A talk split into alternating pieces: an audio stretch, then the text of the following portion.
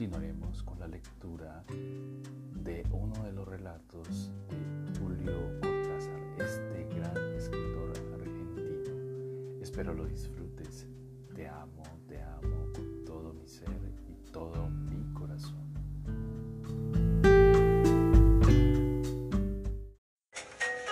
Lucas y sus comunicaciones.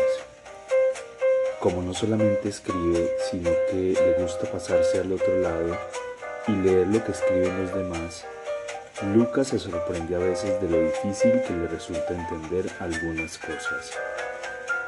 No es que sean cuestiones particularmente abstrusas. Horrible, palabra, piensa Lucas, que tiende a sopesarlas en la palma de la mano y familiarizarse o rechazar según el color, el perfume o el tacto. Pero de golpe hay como un vidrio sucio entre él y lo que está leyendo, de donde impaciencia, relectura forzada, bronca en puerta y al final gran vuelo de la revista o libro hasta la pared más próxima con caída subsiguiente y húmedo plaf. Cuando las lecturas terminan así, Lucas se pregunta qué demonios ha podido ocurrir en el aparentemente obvio paisaje del comunicante al comunicado. Preguntar eso le cuesta mucho, porque en su caso no se plantea jamás esa cuestión, y por más enrarecido que esté el aire de su escritura, por más que algunas cosas solo puedan venir y pasar al término de difíciles transcursos, Lucas no deja nunca de verificar si la venida es válida y si el paso se opera sin obstáculos mayores. Poco le importa la situación individual de los lectores, porque cree que en una medida misteriosamente multiforme que en la mayoría de los casos cae como un traje bien cortado, y por eso no es necesario ceder terreno ni en la venida ni en la ida. Entre él y los demás se dará puente siempre que lo escrito nazca de semilla y no de injerto. En sus más delirantes invenciones, algo hay a la vez de tan sencillo, de tan pajarito y escoba de quince. No se trata de escribir para los demás, sino para uno mismo. Pero uno mismo tiene que ser también los demás. Tan elementario Dear Watson que hasta da desconfianza. Preguntarse si no habrá una inconsciente demagogia en esa corroboración entre remitente, mensaje y destinatario. Lucas mira en la palma de su mano la palabra destinatario, le acaricia apenas el pelaje y la devuelve a su limbo incierto. Le importa un bledo el destinatario, puesto que lo tiene ahí a tiro, escribiendo lo que él lee y leyendo lo que él escribe. ¡Qué tanto poder! Lucas, sus intrapolaciones. En una película documental y yugoslava se ve como el instinto del pulpo hembra entra en juego para proteger por todos los medios a sus huevos y entre otras medidas de defensa organiza su propio camuflaje amontonando algas y disimulándose tras ellas para no ser atacada por las morenas durante los dos meses que dura la incubación. Como todo el mundo, Lucas contempla antropomórficamente las imágenes. El pulpo decide protegerse, busca algas, las dispone frente a su refugio, se esconde. Pero todo eso, que en una primera tentativa de explicación igualmente antropomórfica fue llamado instinto a falta de mejor cosa, sucede fuera de toda conciencia, de todo conocimiento por rudimentario que pueda ser. Si por su parte Lucas hace el esfuerzo de asistir tan bien como ello fuera, ¿qué le queda? Un mecanismo tan ajeno a las posibilidades de su empatía como el moverse de los pistones en los émbolos o resbalar de un líquido por un plano inclinado. Considerablemente deprimido, Lucas se dice que a esas alturas lo único que cabe en una especie de intrapolación, también esto, lo que está pensando en este momento, es un mecanismo que su conciencia cree comprender y controlar. También esto es un antropomorfismo aplicado ingenuamente al hombre. No somos nada, piensa Lucas, por él y por el pulpo.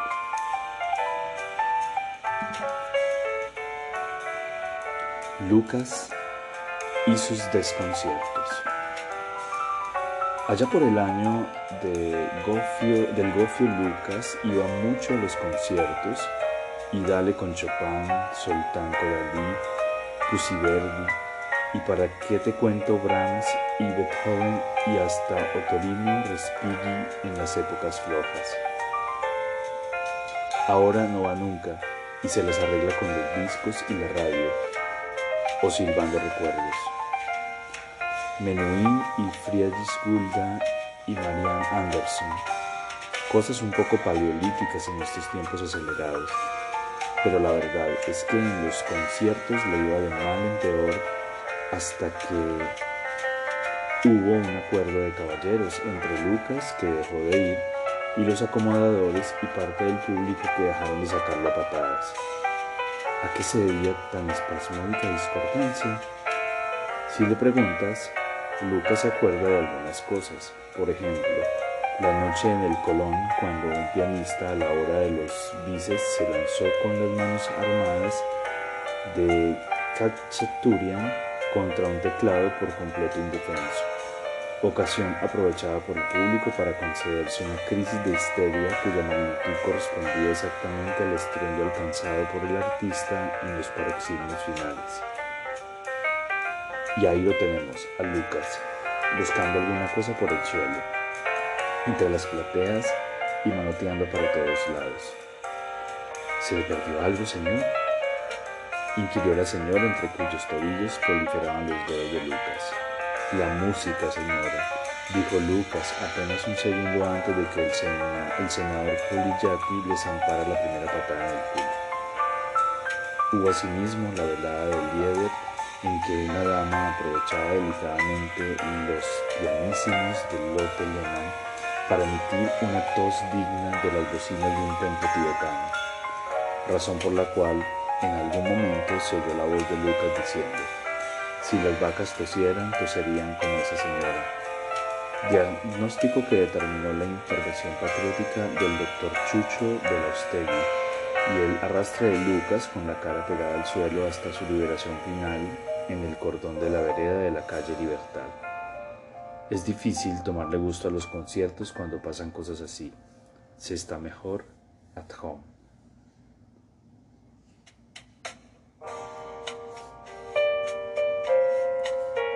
Lucas, sus críticas de la realidad. Jekyll sabe muy bien quién es Hyde, pero el conocimiento no es recíproco. A Lucas le parece que casi todo el mundo comparte la ignorancia de Hyde, lo que ayuda a la ciudad del hombre a guardar su orden. Él mismo opta habitualmente por una versión unívoca, Lucas a secas, pero solo por razones de higiene pragmática esta planta es esta planta, Dorita y Aldorita, así. Solo que no se engaña y esta planta vaya a saber lo que es en otro contexto. Y no hablemos de Dorita porque en los tiempos eróticos tempranamente encontró Lucas uno de los primeros refractantes, obliterantes o polarizadores del supuesto principio de identidad Allí, de pronto A no es A, o A es no A. Regiones de extrema delicia a las 9 y 40 virarán al desagrado de las, a las 10 y media. Sabores que exaltan el delirio incitarían al vómito si fueran propuestos por encima de un mantel. Esto ya no es esto, porque yo ya no soy yo, el otro yo. ¿Quién cambia allí en una cama o en el cosmos? ¿El perfume o el que lo huele? La relación objetiva subjetiva no interesa a Lucas, en un caso como en otro.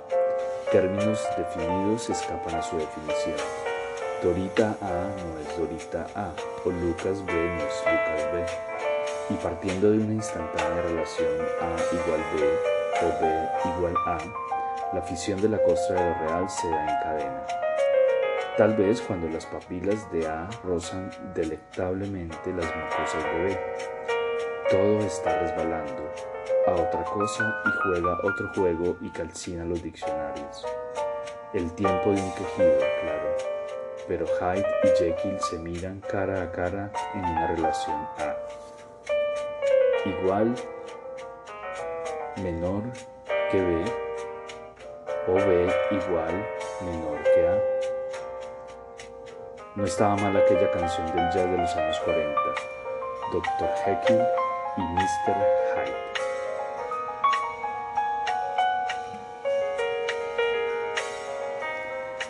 Lucas. Sus clases de español. En la Berlitz, donde lo toman medio por lástima, el director que es de Astorga le previene nada de argentinismos ni de qué galicados. Aquí se enseña castizo, coño. Al primer che que le pesque ya puede tomarse el portante. Eso sí, usted les enseña a hablar corriente y nada de culteranismos, que aquí los franceses lo que vienen a aprender es a no hacer papelones en la frontera y en las fondas. Castizo y práctico. Métaselo en el digamos meollo. Lucas, perplejo, busca enseguida textos que respondan a tan preclaro criterio. Y cuando inaugura su clase frente a una docena de parisienses habidos de olé y de quisiera una tortilla de seis les entrega unas hojitas donde ha policopiado un pasaje de un artículo del País del 17 de septiembre de 1978. Fíjese qué moderno, y que a su juicio debe ser la quinta esencia de lo castizo y lo práctico, puesto que se trata de toreo, y los franceses no piensan más que en precipitarse a las arenas apenas tengan el diploma en el bolsillo, razón por la cual este vocabulario les será sumamente útil a la hora del primer tercio. Las banderillas y todo el resto. El texto dice lo siguiente, a saber, el galache precioso terciado, más contrapío, muy bien armado y astifino, encastado, que era noble, seguía entregando los vuelos de la muleta, que el maestro salmantino manejaba con soltura y mando. Relajaba la figura, trenzaba los muletazos, y cada uno de ellos era el dominio absoluto por el que tenía que seguir el toro un semicírculo en torno al diestro, y el remate, limpio y preciso, para dejar a la fiera en la distancia adecuada. Hubo naturales inmejorables, y de pecho grandiosos, y ayudados por lo alto y por bajo a dos manos y pases de la firma, pero no se nos irá de la retina un natural ligado con el, pe con el de pecho, y el dibujo de este con salida por el hombro frontal, quizá los más acabados muletazos que haya dado nunca el Vita. Como es natural, los estudiantes se precipitan inmediatamente a sus diccionarios para traducir el pasaje. Tarea que al cabo de tres minutos se ve sucedida por un desconcierto creciente. Intercambio de diccionarios, frotación de ojos y preguntas a Lucas que no contesta nada porque ha decidido aplicar el método de la autoenseñanza. Y en esos casos el profesor debe mirar por la ventana mientras se cumplen los ejercicios. Cuando el director aparece para inspeccionar la performance de Lucas, todo el mundo se ha ido después de dar a conocer en francés lo que piensan del español y sobre todo de los diccionarios que sus buenos francos les han costado. Solo queda un joven de aire erudito que le está preguntando a Lucas si la referencia al maestro Salmantini no será una alusión al fray Luis de León, cosa a la que Lucas responde que muy bien podría ser, aunque lo más seguro es que quién sabe. El director espera que el alumno se vaya y le dice a Lucas que no hay que empezar por la poesía clásica.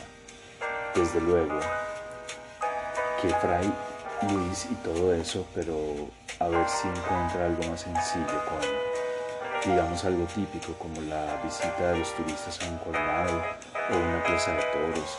Ya verá cómo se interesan y aprenden en un tiempo. Lucas sus meditaciones ecológicas. En esta época de retorno desmelenado y turístico a la naturaleza, en que los ciudadanos miran la vida de un campo como Rousseau miraba al buen salvaje, me solidarizo más que nunca con A. Max Jacob, que en respuesta a una invitación para pasar el fin de semana en el campo, dijo entre estupefacto y aterrado, el campo es el lugar donde los pollos se pasean crudos. B. El doctor Johnson, que en mitad de una excursión al parque de Greenwich expresó enérgicamente su preferencia por Fleet Street. Puedo leer que llevó el amor de lo artificial hasta la noción misma de paraíso.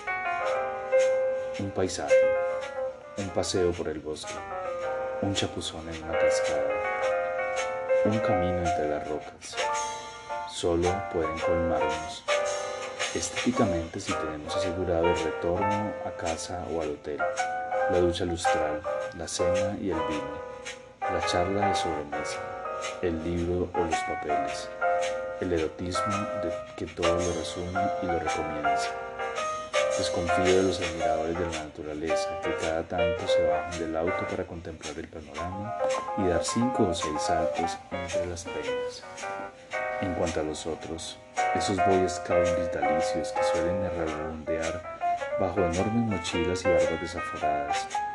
Sus reacciones son sobre todo monosilábicas y exclamatorias.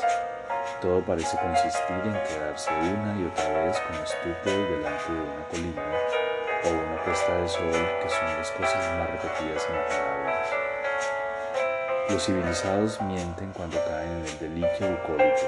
Si les falta el Scotch on the Rocks a las siete y media de la tarde maldecirán el minuto en que abandonaron su casa para venir a padecer tábanos, insolaciones y espinas. En cuanto a los más próximos a la naturaleza, son tan estúpidos como ella.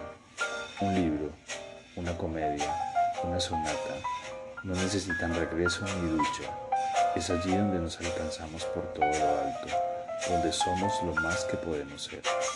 Lo que busca el intelectual o el artista que se refugia en la campaña es tranquilidad, lechuga fresca y aire oxigenado, con la naturaleza rodeándolo por todos lados. Él lee o pinta o escribe en la perfecta luz de una habitación bien orientada.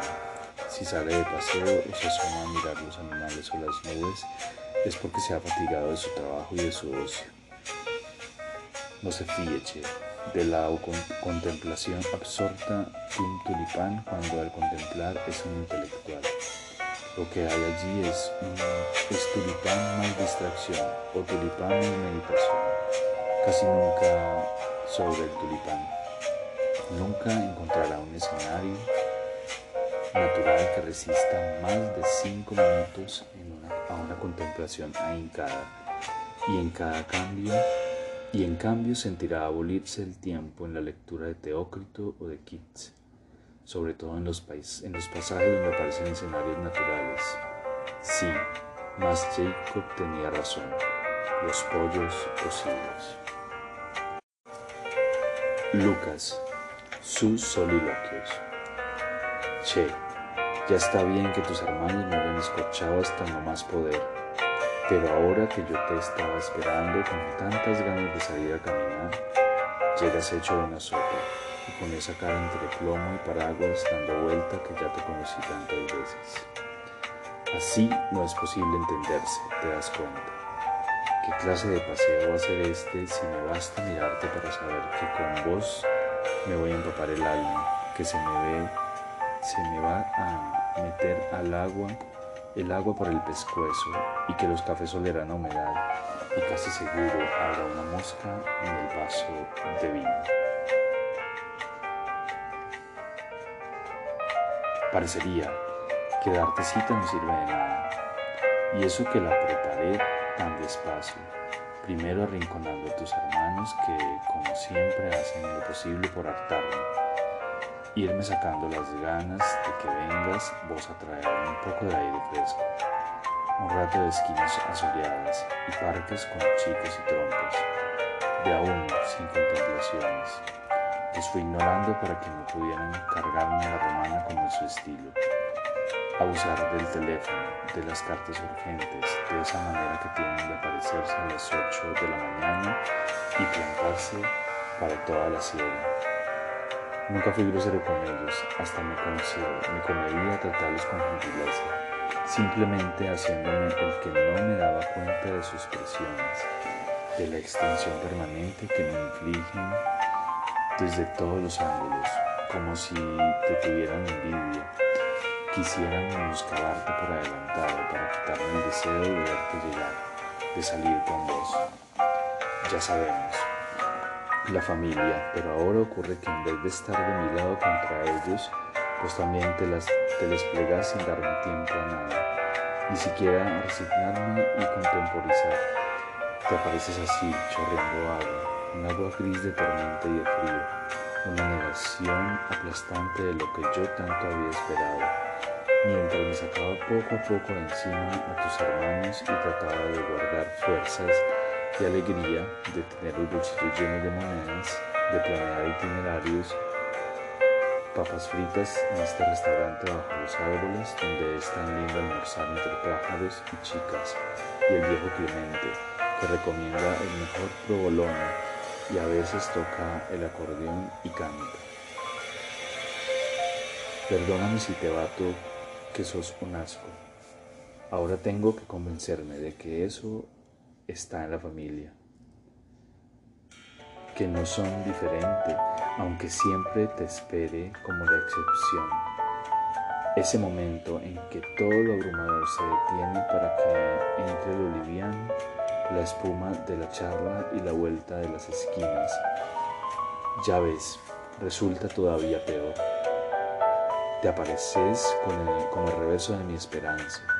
Cínicamente me golpea la ventana y te quedas ahí esperando a que yo me ponga galochas, a que saque la gabardina y el paraguas. Sos el cómplice de los otros. Yo que tantas veces te supe diferente y te quise por eso. Ya van tres o cuatro veces que me haces lo mismo. ¿De qué me va a servir que cada tanto respondas a mi deseo si al final es esto, verte ahí con las crenchas en los ojos, los dedos chorreando agua gris, mirándome sin hablar. Casi mejor tus hermanos. Finalmente, por lo menos, luchar contra ellos me hace pasar el tiempo. Todo va mejor cuando se defiende la libertad y la esperanza. Pero vos, vos no me das más que este vacío de quedarme en casa, de saber que todo resuma hostilidad, que la noche vendrá como un tren atrasado en un andén lleno de viento, que solo llegará después de muchos mates, de muchos informativos, con tu hermano Lunes esperando detrás de la puerta la hora en que el despertador me va a poner de nuevo cara a cara con él, que es el peor. Pegado a vos, pero vos ya de nuevo tan lejos de él, detrás del martes y el miércoles y etc. Lucas, su arte de nuevo de pronunciar conferencias. Señoras, señoritas, etc. Es para mí un honor, etc. En este recinto ilustrado por, etc. Sea me permitido en este momento, etc. No puedo estar en, entrar en materia sin que quisiera ante todo precisar con la mayor exactitud posible el sentido y el alcance del tema. Algo de temerario hay en toda referencia al porvenir, cuando la mera noción del presente se presenta como incierta y fluctuante, cuando el continuo espacio-tiempo en el que somos los fenómenos de un instante que se vuelve a la nada en el acto mismo de concebirlo, es más una hipótesis de trabajo que una certidumbre corroborable, pero sin caer en un regresionalismo que vuelve dudosas las más elementales operaciones del espíritu, esforcémonos por admitir la realidad de un presente e incluso de una historia que nos sitúa colectivamente con las suficientes garantías como para proyectar sus elementos estables y sobre todo sus factores dinámicos, con miras a una visión del porvenir de Honduras, en el concierto de las democracias latinoamericanas.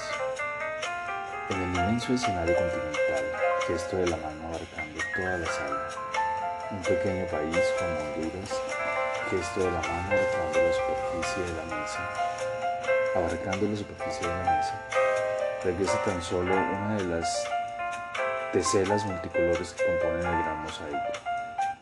Ese fragmento, palpando con más atención la mesa y mirándola con la expresión del que ve una cosa por primera vez, es extrañamente concreto y evasivo al mismo tiempo, como todas las expresiones de la materia, que es esto que toco, madera y luego, y en su conjunto un objeto voluminoso que se sitúa entre ustedes y yo, algo que de alguna manera nos separa con su seco y maldito tajo de caoba, una mesa, pero ¿qué es esto? Se siente claramente que aquí abajo, entre estas cuatro patas, hay una zona hostil y aún más insidiosa que las partes sólidas.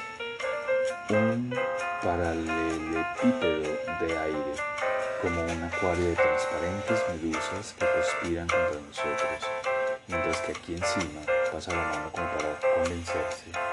Todo sigue plano y resbaloso y absolutamente espía japonés. ¿Cómo nos entenderemos separados por tantos obstáculos? Si esa señora semidormida que se parece extraordinariamente a un topo indigestado quisiera meterse debajo de la mesa y explicarnos el resultado de sus exploraciones, quizá podríamos anular la barrera que me obliga a dirigirme a ustedes como si me estuviera alejando del muelle de Southampton a bordo del Queen navío en el que siempre tuve la esperanza de viajar y con un pañuelo empapado en lágrimas y la banda Jarley agitará el único mensaje todavía posible hacia las plateas lúgubremente amontonadas en el medio. Y acto aborrecible entre todos. ¿Por qué la comisión directiva ha interpuesto aquí esta mesa semejante a un obsceno cachalote? Es inútil, señor, que se ofrezca a retirarla porque un problema no resuelto vuelve por la vía del inconsciente, como también lo ha demostrado Marie Bonaparte en su análisis del caso de Madame Lefebvre, asesina de su nuera a bordo de un automóvil. Agradezco su buena voluntad y sus músculos proclives a la acción, pero me parece imprescindible que nos adentremos en la naturaleza de este dromedario indescriptible y no veo otra solución que la de abocarnos cuerpo a cuerpo, ustedes de su lado y yo del mío, a esta censura línea que retuerce lentamente su abominable cenostafio. Fuera objeto oscurantista, no se va, es evidente. Un hacha, un hacha, no se asusta en lo más mínimo, tiene el agitado aire de inmovilidad de las pobres imaginaciones del negativismo que se inserta solapado en las fábricas de la imaginación para no dejarla remontar sin un lastre de mortalidad hacia las nubes. ¿Qué sería en su verdadera patria si la gravedad, esa mesa unínima y ubicua, no pesara tanto en los chalecos de todos ustedes? En la villa de mi cinturón y hasta en las pestañas de esa preciosura que desde la quinta fila no ha hecho otra cosa que suplicarme silenciosamente que la introduzca sin tardar en Honduras. Advierto signos de impaciencia, los sugieres están furiosos, habrá denuncias en la comisión directiva. Preveo desde ahora una disminución del presupuesto para actos culturales. Entramos en la entropía, la palabra del presupuesto para actos culturales. Eh, Entramos en la entropía, la palabra es como una golondrina cayendo en una sopera de tapioca. Ya nadie sabe lo que pasa y eso es precisamente lo que pretende esta mesa de Quedarse sola en una sala vacía mientras todos lloramos y nos deshacemos a puñetazos en las escaleras de salida. Irías a triunfar basilisco repugnante, que nadie finja ignorar esta presencia que tiene de irrealidad toda comunicación, toda semántica. Miren la clavada entre nosotros, entre nosotros a cada lado de esta horrenda muralla con el aire que reina en un asilo de idiotas, con un director progresista pretende dar a conocer la música de Stockhausen. Ah, nos creíamos libres. En alguna parte de la, la presidenta del Ateneo tenía preparado un ramo de rosas que me hubiera entregado la hija menor del secretario mientras ustedes establecían con aplauso fragoroso la congelada circulación de sus traseros, pero nada de eso pasará por culpa de esta compresión abominable que ignorábamos, que veíamos al entrar como algo tan obvio hasta que un roce ocasional de mí la reveló bruscamente entre su agresiva hostilidad a la zapada. ¿Cómo pudimos imaginar una libertad inexistente? Sentarnos aquí cuando nada era concebible, nada era posible si antes no nos librábamos de esta mesa. Molécula vistosa, viscosa de un gigantesco enigma, aglutinante, testigo de las peores servidumbres. La sola idea de Honduras suena como un globo reventado en el apogeo de una fiesta infantil. ¿Quién puede ya concebir a Honduras? Es que esa palabra tiene algún sentido mientras estemos a cada lado de este río de fuego negro. Y yo iba a pronunciar una conferencia y ustedes se disponían a escucharla. No, es demasiado. Tengamos al menos el valor de despertar o por lo menos de admitir que queremos despertar y que lo único que puede salvarnos es el casi insoportable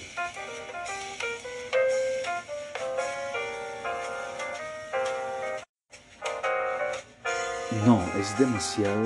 Tengamos al menos el valor de despertar o por lo menos de admitir que queremos despertar y que lo único que puede salvarnos es el casi insoportable valor de pasar la mano sobre esta indiferente obscenidad geométrica mientras decimos todos juntos, mide un metro veinte de ancho y dos cuarenta de largo, más o menos es de roble macizo o de caoba o de pino barnizado, pero acabaremos alguna vez. ¿Sabremos lo que es esto?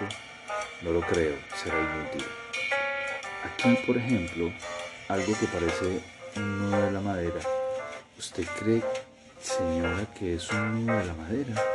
Y aquí lo que llamábamos pata, que significa esa precipitación en ángulo recto, este vómito policilizado hacia el piso, y el piso es seguridad de nuestros pasos, que esconde debajo del parque ilustrado.